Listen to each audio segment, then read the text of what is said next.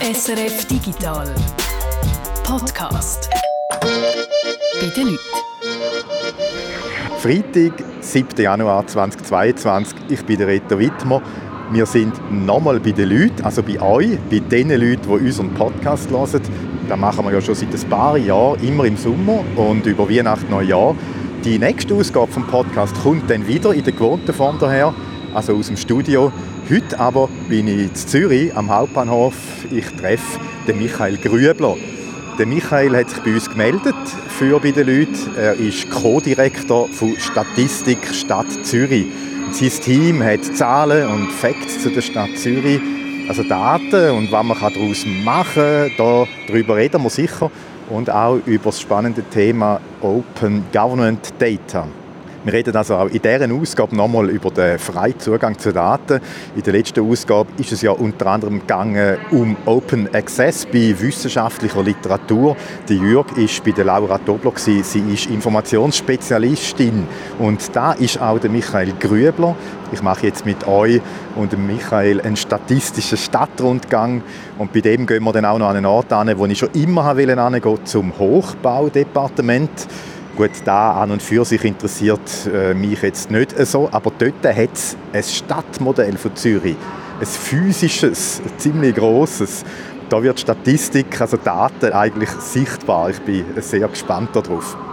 Aber jetzt muss ich den Michael nur noch finden. Ich habe ihn äh, googelt, also weiß etwa, wie er aussieht. Äh, Brille, braune Haare, also mehr Haar als ich, einen kurzen Bart, aber nicht so einen äh, Hipsterbart Mal schauen, ob ich ihn mit dieser Beschreibung erkenne. Ja, und dann bin ich ein paar Meter vorgelaufen am Gleis nach zu dieser grossen Uhr, der Treffpunkt. Und habe Michael schon von weitem gesehen. Brille, Bart, bist du der Michael? Nein. Stefan. Stefan, sorry. Fast, das ist ich warte. Das ist eigentlich mein Bruder. Dann ist er noch nicht da, der, den ich suche. Der, den ich angehauen habe, der ähnlich aussieht wie der Michael, war nicht der Michael, gewesen, hat aber einen Bruder, der Michael heisst. Der ist aber ein anderer Michael als der, den ich treffe. Und der hat zum Glück mich erkannt. Ah. Ja, ähnlich. Ja, mal. Oh, Bertli habe ich auch. Bertli Brille. Ich habe ihn schon angehauen. Ja, genau. genau. Sali Rede. Michael. Cool. Hey, du. Also, Mikrofon anstecken. Gehört man, reden wir ein bisschen. Ja, hoi. Das ist Ja, der Michi. perfekt. Wunderbar. Also ja, danke vielmals, dass du dich gewollt hast bei uns. Du sehr gerne. Das ist äh, super, ich bin gespannt, wie es jetzt wird. Gehen wir einfach mal los oder? Ja, das ist doch gut. und schauen, was die Stadt Zürich so statistisch zu bieten hat. Einfach einmal, wenn man so durchläuft. Also du, Ja. du hast ja alles im Kopf, nehme ich an. Ich habe ein paar Zahlen im Kopf. Ich meine, eigentlich fängt es ja schon hier am HB an. Meine, willkommen in der grössten Stadt der Schweiz. Oder? Ja. Zürich. Warum ist Zürich die grösste Stadt? Weil es am meisten Einwohner hat. Und wer weiß das? Das wissen die Statistiker. Ja. Also wir sind jetzt bei 437'000 Einwohnern. Wir erwarten eigentlich, dass wir das Jahr den Rekord schaffen, weil in den 60er Jahren ist ja die Stadt noch ein bisschen grösser gewesen. Dort hat es ja 440'000 Einwohner gehabt. Ja, ja. Das Die ist kleiner geworden, geschrumpft. die ist geschrumpft, das war die grosse Stadtflucht. Gewesen. So in den 70er, wo es wo es recht zusammengebrochen ist, die Leute sind aufs Land, die haben nicht mehr in der Stadt wohnen. Die Stadt war arm, ist dreckig. gewesen. Da sind die Leute raus. Und jetzt aber etwa seit 20 Jahren ist die Stadt kontinuierlich am Wachsen. Und hat jetzt aber natürlich ein bisschen einen Dämpfer bekommen. Also jetzt gerade mit Corona. Ja. Das letzte Jahr ist, ist die Stadt stagniert. Also nach 20 Jahren volles Wachstum, ein Jahr kein Wachstum mehr. Da haben sich natürlich gewisse Leute, Da durch. hä?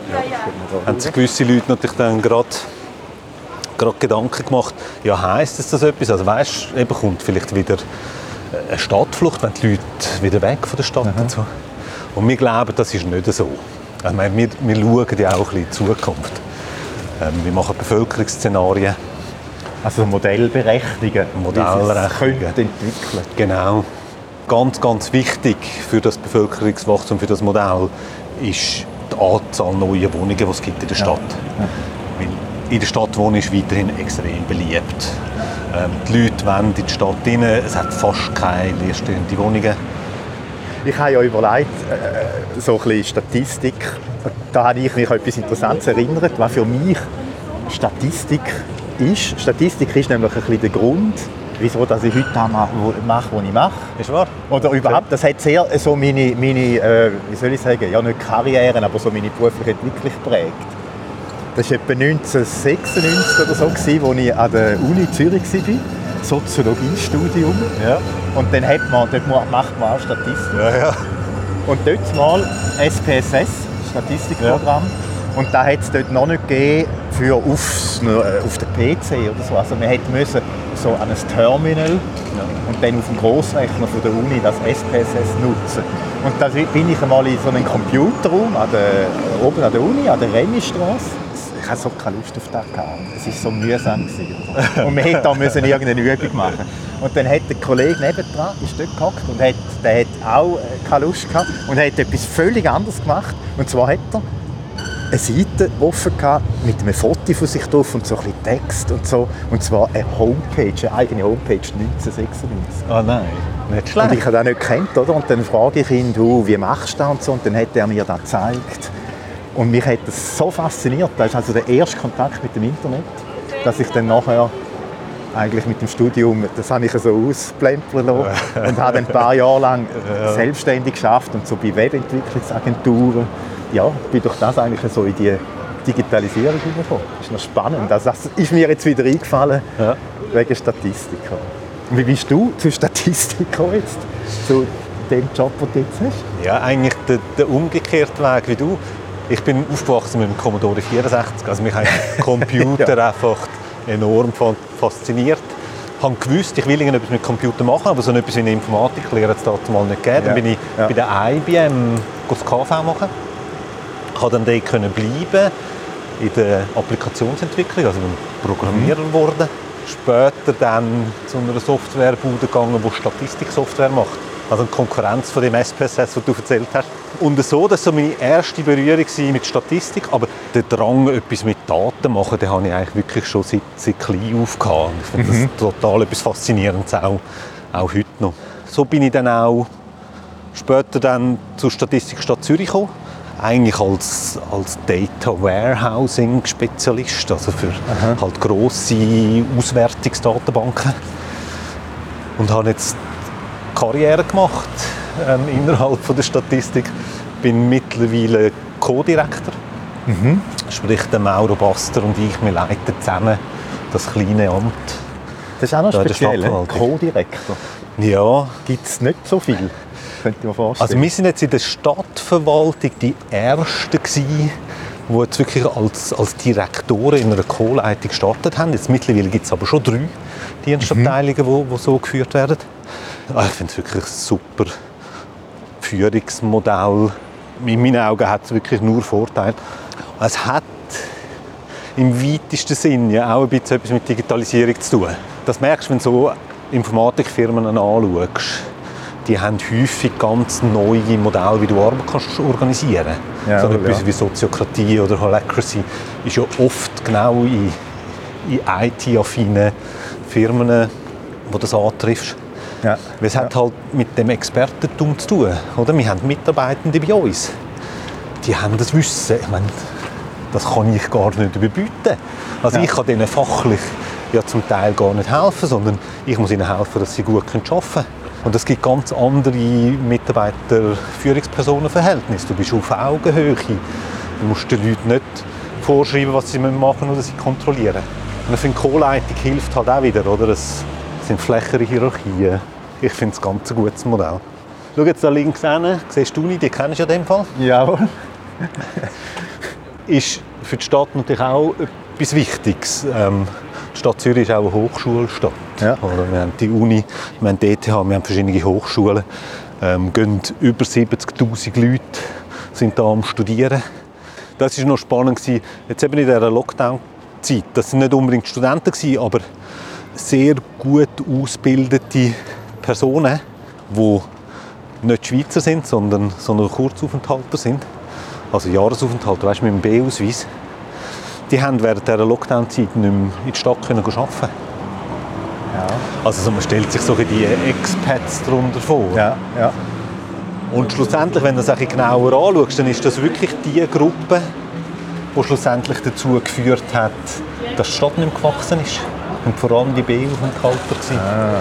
die einfach nicht haben können reisen oder nicht haben wollen, ähm, den Weg auf sich nehmen. Also, was du vorher gesagt hast, es ist nicht, nicht mehr gewachsen, oder? Genau, genau. Das ist eigentlich jetzt genau ein bisschen Pandemie ähm, bedingt. Ja.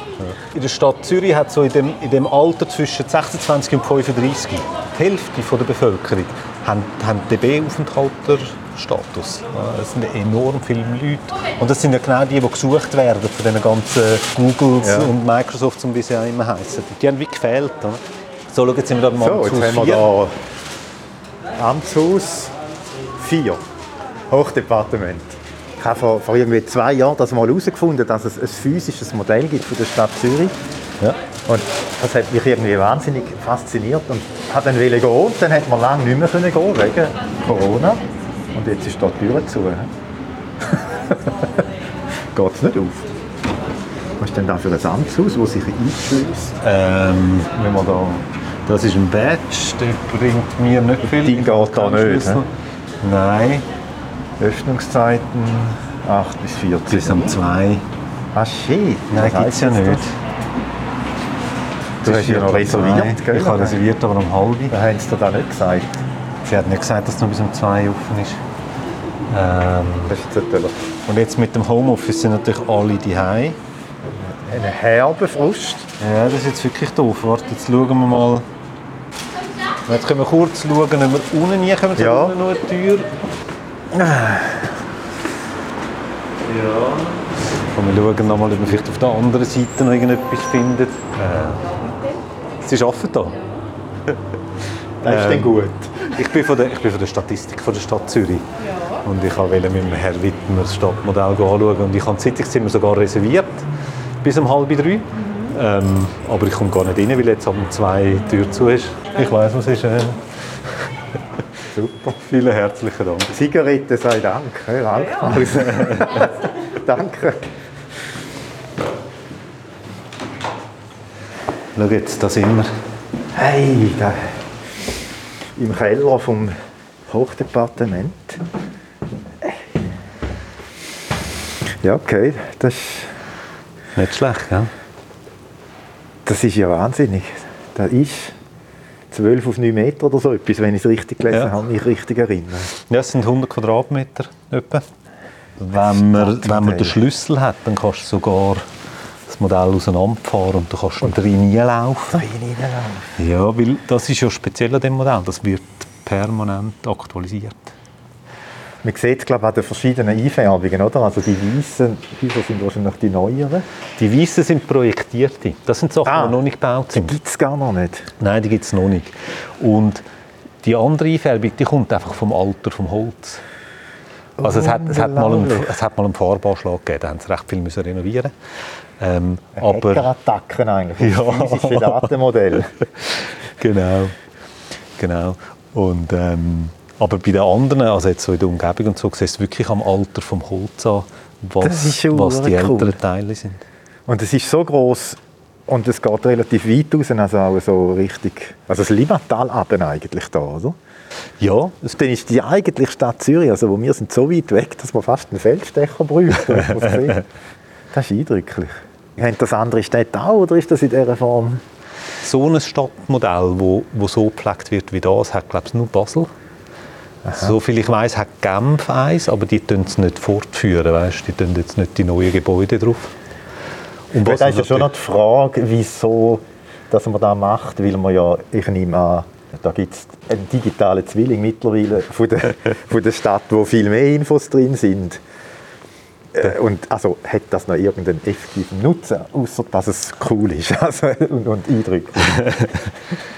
Es ist natürlich äh, wirklich ganz lang ist natürlich gebraucht worden zum Planen, gell? Mhm. städtebauliche Sachen machen. Wir sind ja da jetzt auch im Amtshaus vom, vom Hochbaudepartement Amt für Städtebau. Aber wie du natürlich richtig sagst, es gibt ein 3D-Stadtmodell, wo das alles drin ist und noch viel mehr, wo die Stadt Zürich hat. Und man schwenkt natürlich jetzt mehr und mehr über, dass man dort drin die Planungsarbeit ja, machen kann. Ja. Und halt auch Sachen visualisieren. Es gibt so ein Projekt in der Stadt, das nennt sich Holo Planning wo du projektierte Bauten zum Beispiel kannst mit einer, mit einer HoloLens von, von Microsoft anschauen. Das heisst, wenn- Augmented Reality. Augmented Reality ist ein Architekturwettbewerb, oder? Und die schlagen vor, das Schulhaus steht da und da. Und jetzt kannst du dort vor Ort gehen, die Brille anziehen und du siehst das Schulhaus innen projiziert ähm, in die anderen Gebäude hin und kannst, kannst schauen, wie sich das anfühlen würde. Dann kannst du schauen, wie der Schattenwurf ist, je nachdem und so Geschichten. Genau? Also, genau. Oder ein Thema ist ähm, unter dem Boden, das ganze Leitungsnetz, das ist ja, voll. Also ich meine, unter dem Boden, da geht es ja gerade noch mal, geht's noch mal weiter, dass du mit Augmented Reality, mit einer Brille kannst schauen, wo läuft jetzt eine Wasserleitung durch, wo hat vielleicht Swisscom noch ihre Leitungen, wo kommt der Strom her, dass wenn du gehst, gehst graben, dass du schon eine Ahnung hast, was dich jemand antrifft. da unten, Oder? dass nicht irgendwo in Leitungen reingebaut wird. Also, Ja. Genau, genau. Das, das willst du wirklich nicht, oder? Das ist also wirklich schön, wie man da kann auf das ganze Zürich und Umgebung schauen kann. Das ist wirklich etwas Lässiges. Es sind 50'000 Häuschen da drauf, oder? Und dann hast du noch den ganzen Wald, der ja auch noch, auch noch Ja, ja. dargestellt ist. Ja, ja. Mit Ja. diesen kleinen Büschchen da. Das ist eine unglaubliche Arbeit. Aber es sind schon nur Gebäude. Also es hat jetzt nicht auch noch die ganzen Bäume, die in der Stadt sind, auch noch platziert, oder? Nein. Also so wie das aussieht. Nein, das, das stimmt. Die ganzen Straßen- und Parkbäume, die sind nicht drin. Das ist vor allem der Stadtwald, den du jetzt da drin siehst. Weil diese Daten gibt es auch, oder? Ich glaube, jeder Einzelbaum, Das ist so, habe ja. ich mal gehört, stimmt. Ich habe gedacht, die gehören nicht richtig. Also es ist, Das ist so. Was, ist auch was für ein Baum ist, also ob es ein Birken ist oder ein, alles erfasst. Das ist erfasst. Du musst unterscheiden, oder? Es gibt, ähm, es gibt eigentlich in der Stadt wie drei Arten Bäume. Du hast die, die Grünstadt Zürich pflegt. Das sind eben die Strassenbäume, von denen gibt es etwa 20'000. Und dann hast du so die Parkbäume, also für, für Friedhöfe und, und Parkanlagen, das sind etwa 40'000. Und dann hast du aber ganz viele Bäume, die sind auf privaten Grundstücken. Die, die pflegt die Stadt nicht und darum braucht sie keine Datenbank. Man rechnet, sind wahrscheinlich auch noch mal etwa 40'000. Und nachher hast du natürlich den Stadtwald. Der ist nicht einzeln erfasst. Halt, weil die Bäume nicht einzeln gepflegt worden sind. Wobei heute mit den neuen digitalen Möglichkeiten kannst du ja aus den Luftaufnahmen und den Laseraufnahmen kannst du sogar ausrechnen, wie viele Bäume hat es in einem Wald. Oder? Das ist ja auch machbar. Da hat sich an den Daten wahrscheinlich, wann ist das gewesen? im Sommer letztes Jahr wahrscheinlich einiges geändert bei den Bäumen, wo der Sturm war, der gross. Ja. Wie kann ich mir das vorstellen? Wenn jetzt, das ist ja in der Nacht, ist, ist das Ereignis gewesen. Und müssen ja dann da am nächsten Tag äh, die Datenbank möglichst schnell anpassen? Oder wird, wird das dann gemolden? Also wie, wie kommen die Daten dann zu euch und, und, und, und wie wird das aktualisiert? Ja. Also, Bei Bäumen ist das natürlich ein langwieriger Prozess. Oder? Die, die Datenbank, die wir haben oder die wir auch nachher als, als Open Data rausgeben, das ist ja schlussendlich der Bestand an Bäumen, der gepflegt wird. Und gewisse von diesen Bäumen die werden oft in einem Turnus von ein paar Jahren wieder mal angeschaut und wird geschaut, stehen die noch da und dann werden die aktualisiert. Das ist überhaupt nicht tagesaktuell. also nicht die Echtzeit von der Bäume. Nein, nein, so ist es Ich nicht. habe mir jetzt das schon so vorgestellt, dass da, da gerade dann paar Leute noch zwei Wochen anstellen, um wieder die Bäume-Datenbank aktualisieren. Nein, das hat, nicht. Aber wenn natürlich so ein grosses Ereignis ist, das löst schon viel aus, oder? Also ich meine, die Stadt will ja die Bäume, die es unten hat, auch wieder aufforsten. Also sie, sie können die ja auch ersetzen. Und Baum ist recht ein emotionales Thema. Also weißt, wenn jetzt ein Baum, der in einem Quartier steht, der gross ist, wenn der weg muss aus irgendeinem Grund, dann, dann löst das bei der Person, die dort wohnt, etwas aus. Oder? Und auch dort gibt es eine Datenbank. Ähm, es gibt ein Register, wo drin steht, wann werden welche Bäume gefällt, ähm, wo du kannst einschauen Ja. ähm, Und wenn natürlich so ein, so ein Ereignis ist und neue Bäume aufgeforstet werden, hast du auch wieder eine Liste, wo du kannst schauen kannst, wo, wo gibt es wieder neue Bäume. Ja, eben, ich meine, die, da- das ist ja aus dem, aus dem Open Data raus, das sind Daten, die die Stadt sowieso hat. Oder? Das sind Daten, die sie braucht für einen anderen Zweck in der Regel. Das ist weder für die Statistik erhoben, noch ähm, eben, dass man eine tagesgenaue Liste hat von allen Bäumen, sondern das hat irgendeinen Sinn als Verwaltung, dass man die braucht. Aber trotzdem kann es für Dritte eben super spannend sein. Es kann ein lässiges Nachschlagewerk werden, oder? Oder für ein Forschungsprojekt sogar eine sinnvolle Basis. Welches, du hast gesagt, Bäume emotional. Welches sind so die emotionalsten Daten, wo, wo eine Stadt hat? Ich, ich nehme an, so Lärmbelastung vielleicht auch, oder? An Verkehr, äh, also an Straßen. Genau, genau. Ja, also was wir ja machen, ist alle zwei Jahre zusammen mit der Stadtentwicklung eine Bevölkerungsbefragung. Und so die grössten zwei Aufreger im Moment, das ist Wohnen, also preisgünstiges Wohnen in der Stadt und der Lärm, der Verkehr. Ähm, an dritter Stelle dieses Jahr hat es jetzt die Pandemie geschafft. Aber ja, das sind die grossen Themen. Also wenn Daten zum Wohnen ähm, veröffentlichst auf die eine oder andere Art, das, das löst immer recht viel aus. Dann würde ich sagen, gehen wir doch einen Schritt weiter in unserer Statistiktour. Oder? Vor allem, dass wir, dass wir die Masken wieder abnehmen können. Weil ich, ich höre jetzt gerade auf dem Kopfhörer, dass ich immer so komisch schnaufe. Das ist wahrscheinlich wegen der Maske. Das ist gut. In Sack damit. Ja, jetzt kommen wir auf den Lindenhof. Der ist natürlich für die Stadt Zürich ein wichtiger Ort. Das ist eigentlich so der Ursprung von der Stadt. Oder? Das ist der, die älteste Parkanlage, die wir heute noch haben. Da jetzt noch ein WC, das ist sicher auch erfasst. Ne? Zürich-WCs sind selbstverständlich auch erfasst. Gibt es da auch so Wartungsdaten, also dass man merkt, äh, wenn das, man das Papier muss nachfüllen oder so? Die Daten hätte ich noch nicht gesehen. Ich glaube, bei vielen von diesen Sachen ist ist es effektiv so, dass es einen Turnus gibt, weißt, wo man die Sachen ja. sowieso geht, geht pflegen Ui. Also meine Idee, dass da alles in Echtzeit ist und so, das, das stimmt dann schon nicht ganz. Aber es gibt doch so Sachen, weißt, dass man bei Abfallbehältern und so wirklich Sensoren drin hat und damit man weiß, wenn man es mal lernen und nicht ums Ausschauen fährt, oder? Ja, genau. Also das ist ja so die Smart City-Thematik dann ein bisschen, oder? Genau. Wo ja eigentlich auch nur möglich ist mit Daten als Grundlage. Ja, das ist richtig. Und genau so Sachen schaut die Stadt natürlich an. Eben, die Stadt Zürich ist ja eine Smart City. Es gibt eine Initiative, die jetzt schon recht lang läuft. Plus es gibt ein eigenes Team, das Smart City Team heißt. Das ist ein Thema. Ähm, dort geht's aber, also, es gibt viele so Initiativen, wo es um Digitalisierung geht. Bei Smart City geht es ja fest auch um die Art und Weise, wie man zusammen schafft. Also Ah, ja. halt das Vernetzte. Oder Ja. auch mal etwas einfach ausprobieren. Nicht immer, weißt, es muss alles schon durchgedacht sein und das Konzept Mhm. muss geschrieben sein, sondern man kann ja auch mal experimentell an etwas angehen. Also ist auch noch ein eine andere Philosophie, die da hinten Genau. ist. Es ist nicht nur das Digitale, wo man dann das Gefühl hat und eben die Sensoren und so. Oder? genau. Ja. genau, das finde ich schon auch noch wichtig. Also jetzt eben hier auf dem Lindenhof, meine, was gibt es datenmässig? Es sind etwa 50 Linden, die du hier siehst. Jawohl. Dort äh, am vorderen Ende, die, die rausschauen, da, das sind zwei Spitzahorn. Und der Spitzahorn ist der häufigste Strassenbaum in der Stadt Zürich. Es gibt etwa 2700 von denen. Dann siehst du, hier oben hat es zwei Brunnen. Es hat äh, im hinteren Ecken einen kleinen. Dort, das ist so ein Notwasserbrunnen. Das sind da Jawohl, die jawohl. kupferfarbigen. Und da auf der anderen Seite der alte. Der ist von 1660 etwa. Die Stadt Zürich ähm, ist auch eine Brunnenstadt. Ist weltweit eine der Städte mit den meisten Brunnen. Ähm, es sind über 1200 Brunnen in der Stadt. Ja, Und was richtig speziell ist, das siehst du jetzt eben an dem Notwasserbrunnen.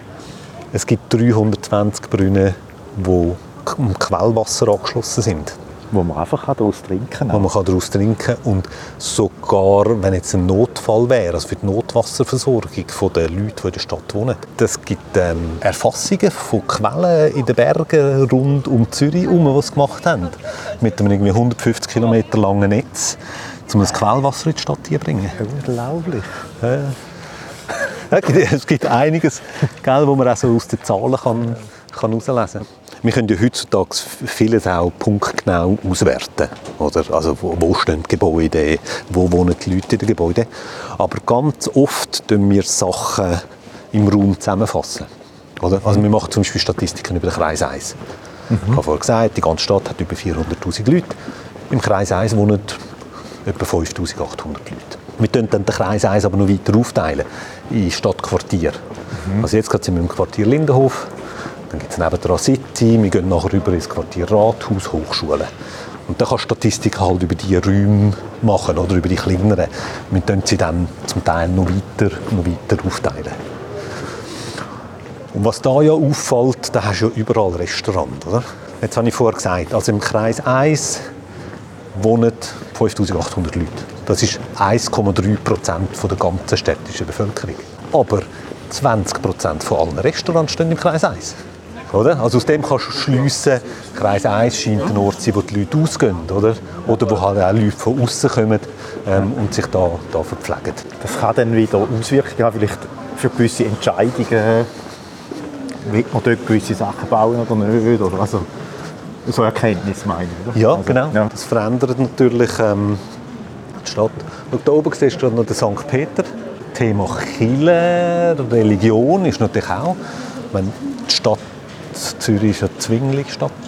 Jetzt würdest du davon ausgehen, dass die meisten Leute in der Stadt Zürich evangelisch reformiert sind, oder? Das ist aber nicht so. Also, bis vor 20 Jahren war es effektiv noch so. Gewesen. Die Mehrheit der Leute war evangelisch reformiert. Vor 20 Jahren sind sie überholt worden von den Katholiken, von den römisch-katholischen Personen. Und jetzt aber vor 10 Jahren von den Konfessionslosen. Also es ist heute sogar so weit, dass über 40 Prozent der Leute sagen, sie gehören keiner Religion an. Das hat sich recht verändert. Also die Statistik ist dramatisch, zumindest für die Landeskirchen. Oder? Ja. Ja, dann kommen wir dann ins Niederdorf. Da hat es ja früher ein paar Kinos gehabt.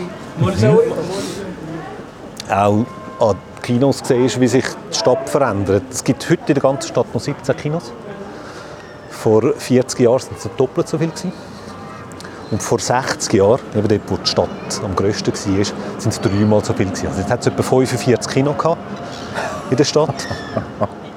ähm, ist aber wirklich so ja, die Boomzeit vom Kino in Ja, den ja. 60er Ja. Jahren. Ja. Und ich nehme an, da ist halt auch wieder die Digitalisierung ein Stück weit schuld und der Fernseher, dass die Leute halt einfach weniger raus sind oder in die Filme schauen.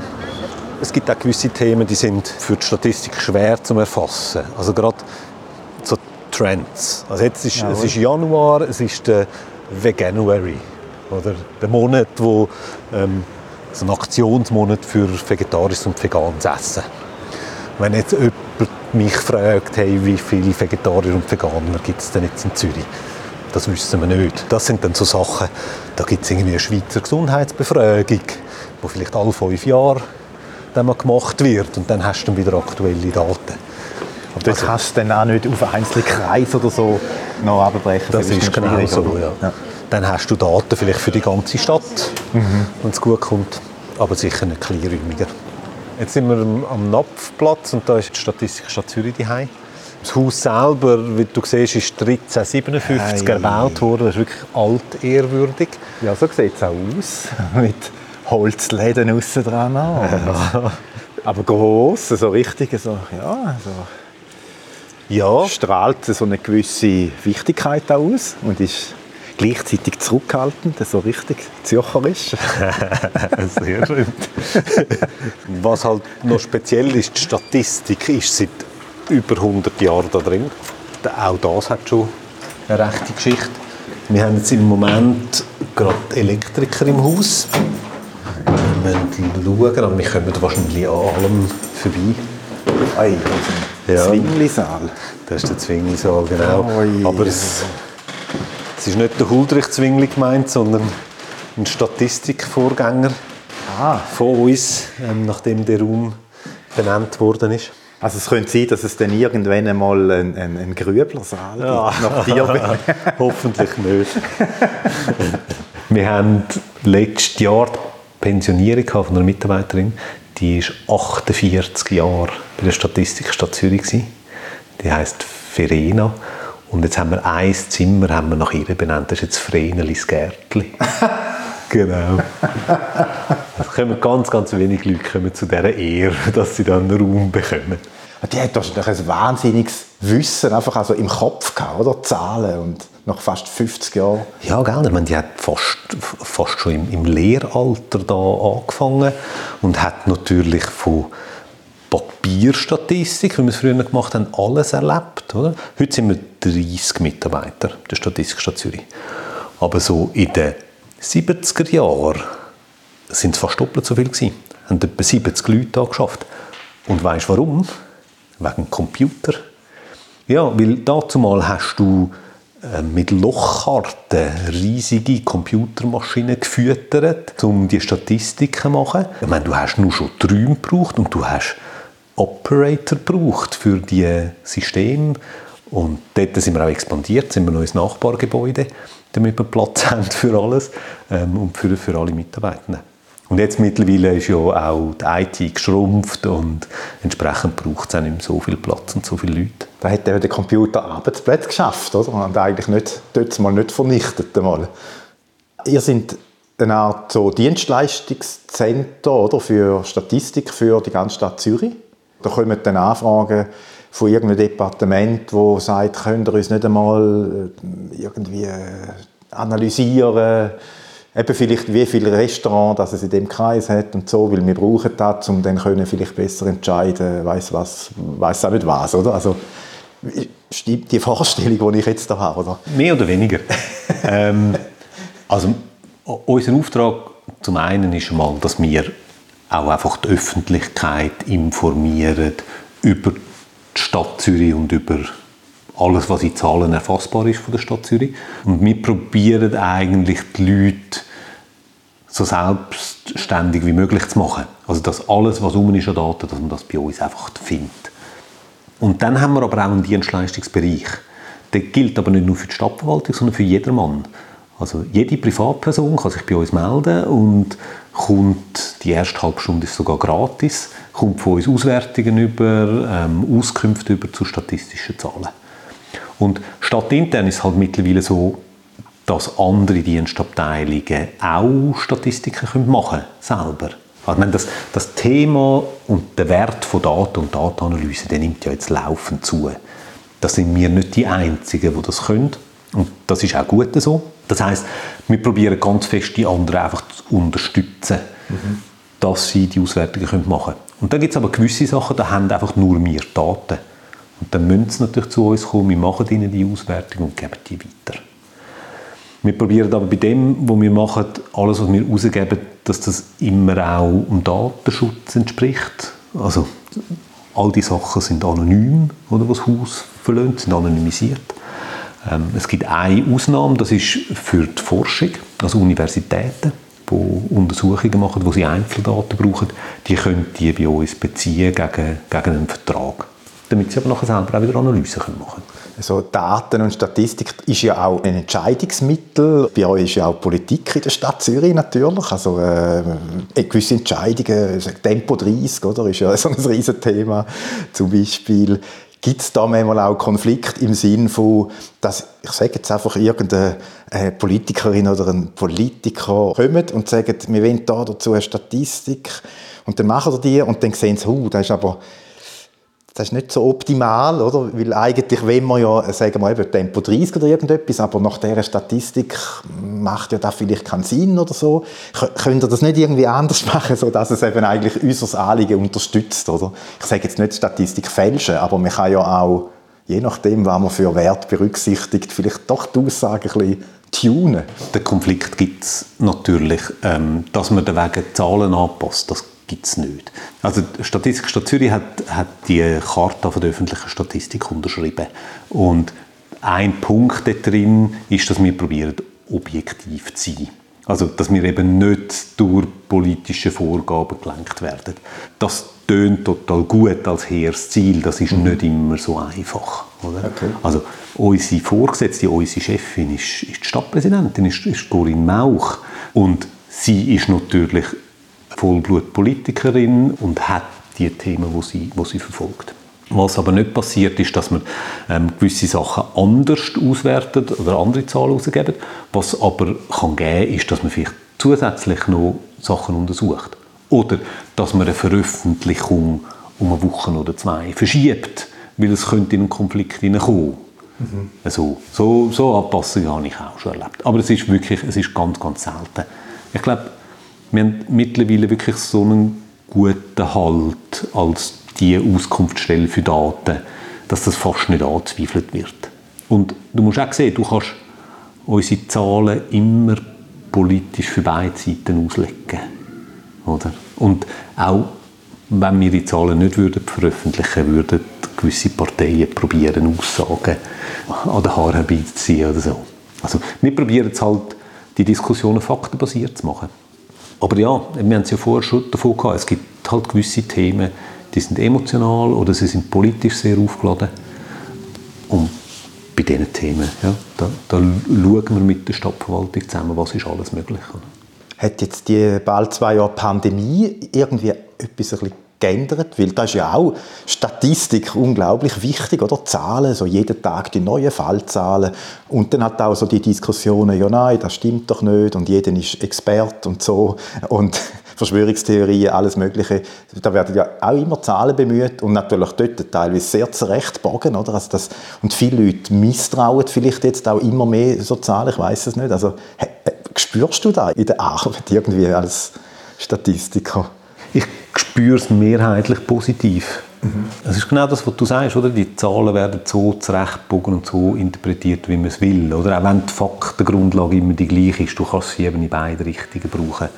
Ich glaube, was unserem Beruf extrem geholfen hat, ist, dass halt sehr viel mit Daten und Visualisierungen argumentiert worden ist. Oder jeder Mann kennt die Diagramme mit den neuen Fallzahlen. Die Leute wissen mit wieder, was ein, was ein R-Wert ist. Man hat die, die Data Literacy, also die Datenkompetenz, die ist ein Stück weit besser geworden in der Bevölkerung, oder? wie die Leute Daten lesen.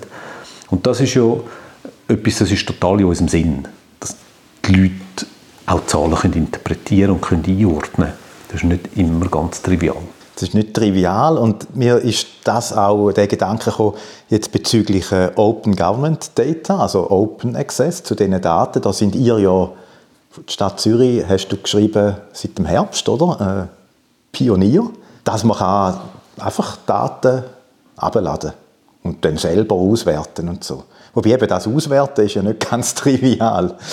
Aber vielleicht zuerst einmal äh, äh, Open Government Data, das, was bedeutet das genau? Also einfach, dass Daten da sind oder was, was steckt da dahinter? Open Government Data ist eine Bewegung, ähm, in Amerika recht stark geworden ist, um 2009 herum, also wirklich auch noch Obama-Zeit. Und wir hier in der Stadt Zürich haben 2012 angefangen, die ersten Datensätze mhm. zu veröffentlichen unter dem Prinzip.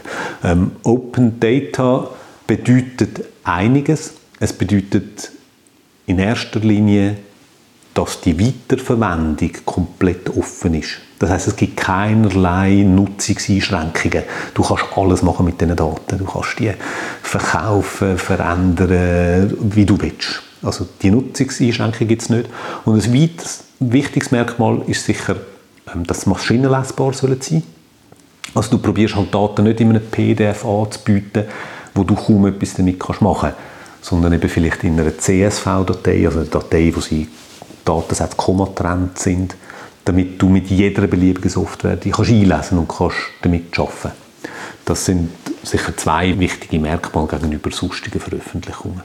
Und das, was ich, was ich geschrieben habe, dass wir jetzt eigentlich wieder Pionier sind, also 2012, wo wir als erste Verwaltung rausgekommen sind mit dem, sind wir Pionier gewesen, das, was jetzt passiert ist im, im September, ist, dass das Prinzip Open by Default gilt.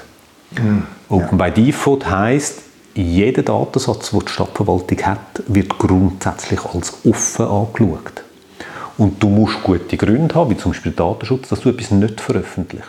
Ah, und ja. da sind wir jetzt auch, sind die erste Verwaltung, die jetzt dem mal grundsätzlich zugesagt haben, dass wir Open by Default wollen. Und ich meine, das ist so ein wichtiges Zeichen, oder? Das ist, Du sagst, die Arbeit, die wir machen als Verwaltung und die Daten, die dabei anfallen, die gehören der Öffentlichkeit. Und sie haben das Recht, die auch zu haben. Und ich meine, wenn du die Daten rausgibst, kannst du dir vorstellen, welchen wirtschaftlichen Nutzen das auch hat. Oder? Weil da können Dritte auf einmal mit etwas, das eh schon da ist, kopieren kostet ja nichts. Nochmal ganz neue Sachen anfangen und, und neue Geschäftsmodelle auf dem aufbauen. Oder, wie du sagst, sich einfach besser informieren, Entscheidungsgrundlagen haben für das Thema. Also ist, du hast vor den, den, euren Podcast von letzter Woche angesprochen, mhm. mit der Laura Tobler. Dort ist es fest um Open Access gegangen.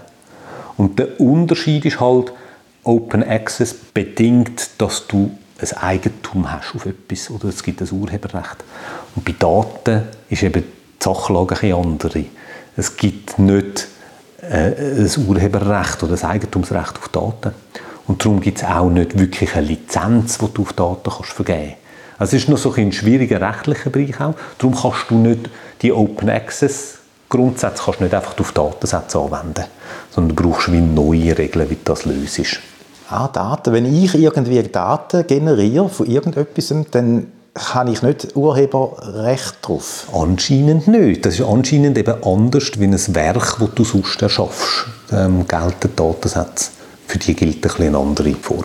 Ähm, ich bin nicht Jurist, ich weiß nicht, wie es genau im Detail ist, aber wir tun jetzt den, der Außenwelt, vor allem international, kommunizieren wir auch mit den Creative Commons Lizenzen. Also eben so, das sind die Open Access Lizenzen, oder? Machen wir auch für Datensätze damit die Welt weiss, ah, das ist jetzt ein Datensatz, mit dem darf ich alles machen, oder ah, bei dem Datensatz muss ich jetzt die Quellen noch erwähnen. Obwohl das eigentlich in der Schweiz gar nicht so würde gelten. Wo stehen wir da so in der Schweiz grundsätzlich bei dieser Thematik? Wir sind ja schon bei einigen Sachen, so bei der Digitalisierung, harzt es ein bisschen. Ähm, da weiß es nicht. Ich habe, ja, da dunkelt mir noch recht viel um, auch wenn ich so Bundesamt für Statistik, was dort alles drauf ist. Gut, dann teilweise nicht maschinenlesbar, sondern schon irgendwie ausgewertet. Aber ich finde, man kommt an recht viele Sachen mittlerweile so an als Bürgerin oder Bürger. Ist der täuschte Eindruck? Ja, nein, ich finde den täuscht nicht. Man kommt effektiv relativ viel an. Es gibt dann in den Details gibt's schon Kritik, wo man Sachen noch könnte besser machen könnte. Es gibt auch so internationale Rankings, gerade so zu Open Government Data. Dort schneiden wir nicht wahnsinnig gut ab. Mhm. Aber das ist dann meistens halt auch darauf begründet, in der Art der Datensätze. Also zum Beispiel so etwas wie ein offenes Unternehmensregister, dass du kannst irgendwo einsehen, welche Firmen es gibt und du kannst dir einfach die Listen abladen von allen Firmen. Mhm. Das gibt es halt nicht in der Schweiz. Oder? Und so Sachen ziehen dir dann gerade recht viele Punkte ab bei diesen Rankings. Mhm. Mhm. Ähm, ja. Ich glaube, vom, vom Grundsatz her läuft es nicht schlecht in der Schweiz und es gibt mittlerweile viele Datenportale. Es gibt auch gerade so beim, bei den staatsnahen Betrieben, also weißt, bei der Post oder bei der SBB, ähm, die haben mittlerweile auch selber Datenportal, wo du kannst auf, auf ihre Daten zugreifen Das ist sehr, sehr gut.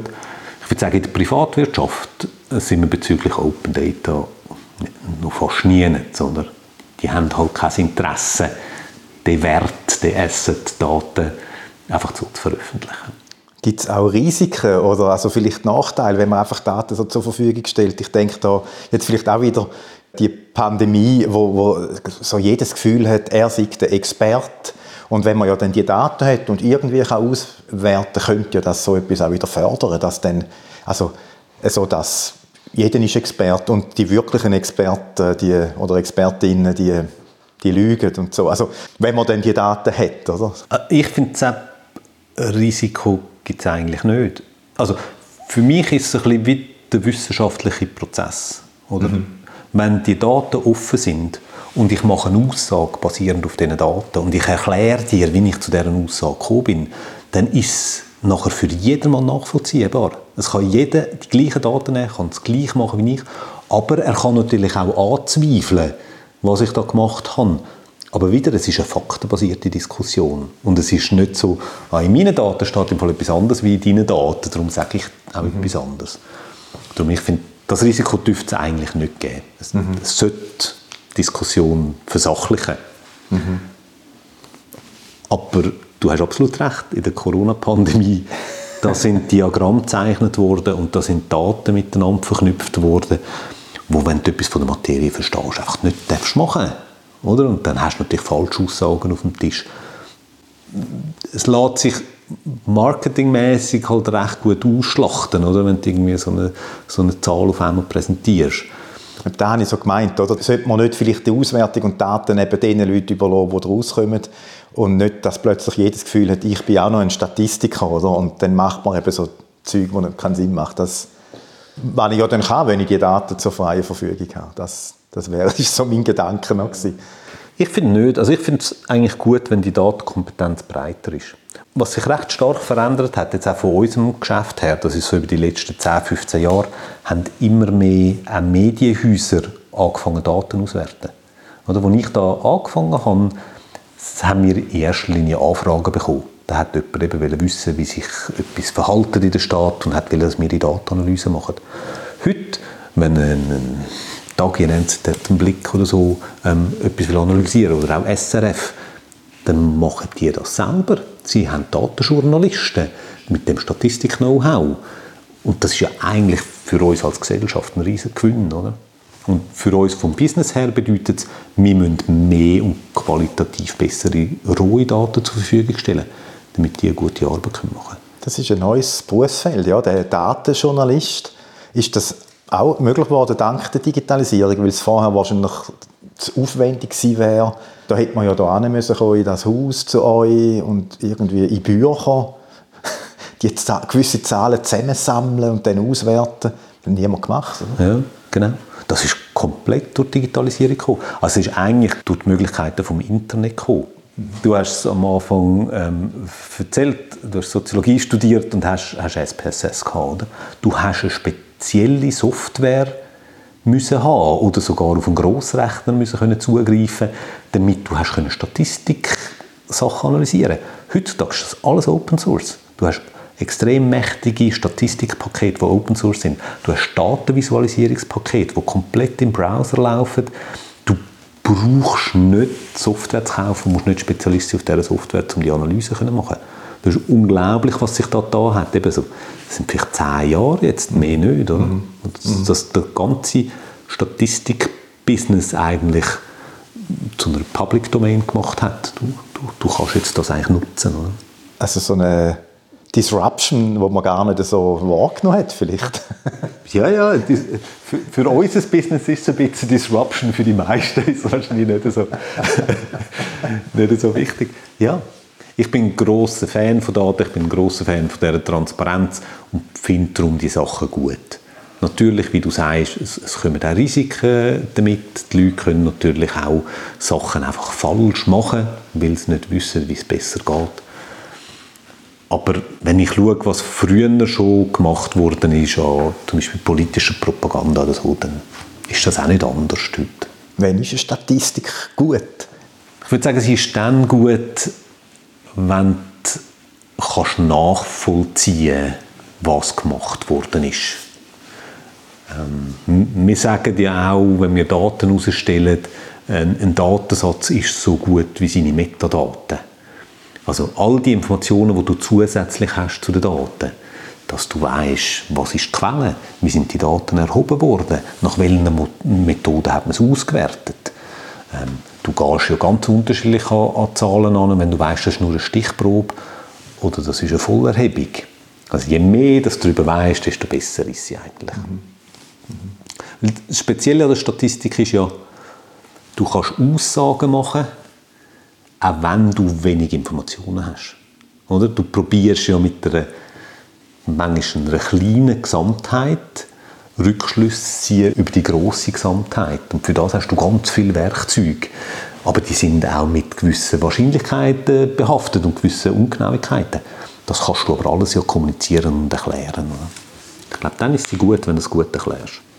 Ich habe das Gefühl, unser Beruf ähnelt immer mehr den Beruf von einem Informatikbetrieb.